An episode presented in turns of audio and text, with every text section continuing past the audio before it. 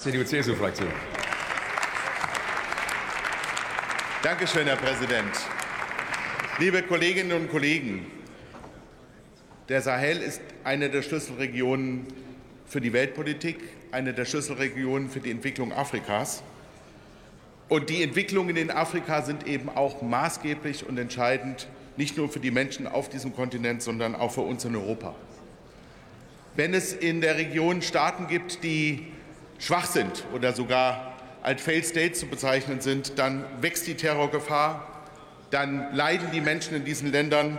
Das löst möglicherweise Flucht aus und es wird auch keinen nahrhaften Boden geben für gute Wirtschaftsbeziehungen oder wirksame Entwicklungshilfe. Und im Übrigen, wenn wir in den Afri die afrikanischen Staaten in ihrer Entwicklung mit ihren Herausforderungen alleine lassen, gibt es mindestens zwei andere Staaten, nämlich China und Russland, die gerne bereit sind, auch wie Russland mit Wagner militärisch denen zur Seite zu springen. Und das kann nicht in unserem Interesse sein.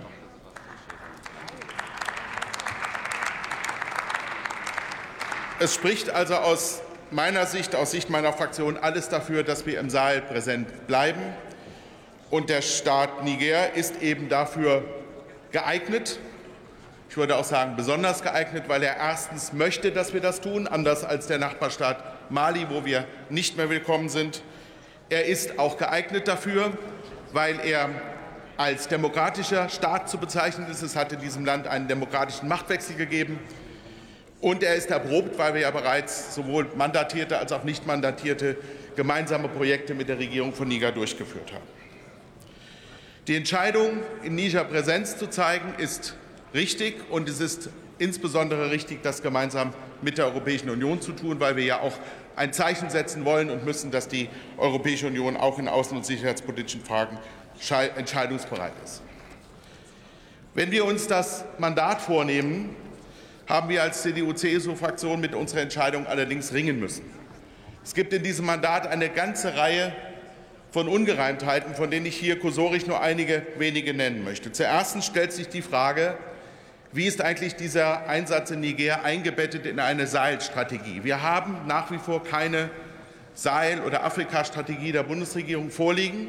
Wir werden vertröstet. Das hinge auch von der nationalen Sicherheitsstrategie ab. Die liegt ja auch noch nicht vor, obwohl sie auch schon seit Monaten erwartet wird.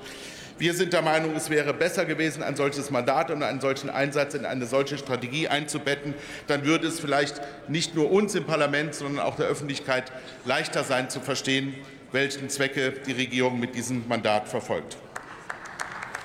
Die zweite Frage, die uns beschwert, ist, dass wir die Frage stellen, ob diese Phase 1, in der sich das Mandat befindet oder in das das Mandat eintreten soll, überhaupt mandatspflichtig ist. Denn das, was in der Phase 1 bis Ende des Jahres gemacht werden soll, nämlich die Erarbeitung eines gemeinsamen Konzeptes mit der Regierung von Niger, das findet ja bereits jetzt schon statt. Das hat die Europäische Union ja schon seit Anfang des Jahres eingeleitet.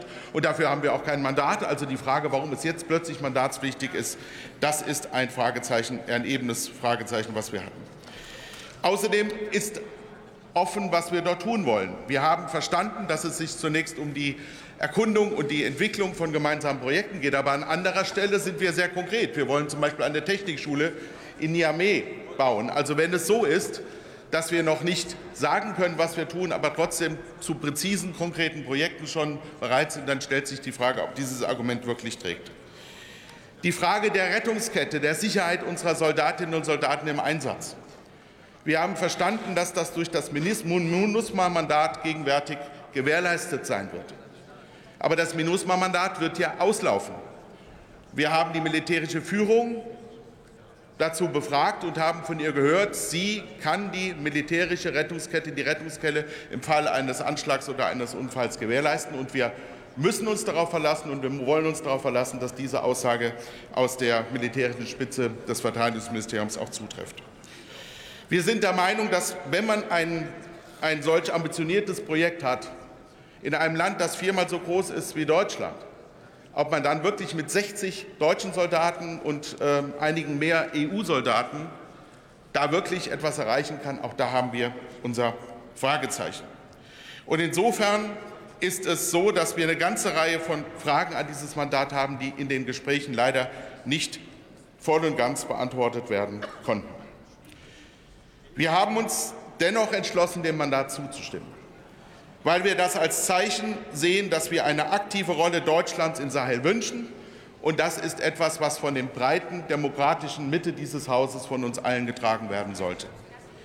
Wir sehen es auch als Zeichen gegenüber der Regierung von Niamey, dass wir die Anstrengungen, die dieses Land unternimmt, unterstützen und honorieren und deswegen, dass wir mit dabei sein wollen. Und wir sehen es natürlich als Zeichen gegenüber den Soldaten und den sonstigen zivilen Helfern und Diplomaten im Einsatz, dass sie auch unsere, dass sie eine breite Unterstützung im Deutschen Bundestag haben, unabhängig von den aktuellen Mehrheitsverhältnissen. Der Einsatz verdient die Unterstützung des gesamten Hauses. Sie bekommen von diesem Parlament als Regierung das, was Sie brauchen, aus Ihrer Sicht, um den Einsatz zu erfüllen. Wir haben unser Fragezeichen, ob das langt. Aber es ist Ihre Sache, auf der Basis dieses Mandates zu beweisen, dass Sie die hohen Ansprüche es geht darum, dass Kinder zur Schule gehen können, Frauen auf den Markt und Männer auf die Weide. Zitat aus, dem, aus der Rede von der Außenministerin bei der Einbringung des Mandats. Es ist an Ihnen zu belegen und deswegen würde ich mal sagen, für die CDU-CSU-Fraktion Mandatserteilung auf Probe. In diesem Sinne herzlichen Dank. Vielen Dank, Herr Kollege Hart. Ich unterbreche kurz die Aussprache. Zunächst für einen geschäftsleitenden Hinweis. Ich bin von mehreren Geschäftsführern der Fraktionen dieses Hauses darum gebeten worden, auf die Redezeiten sehr sorgfältig zu achten.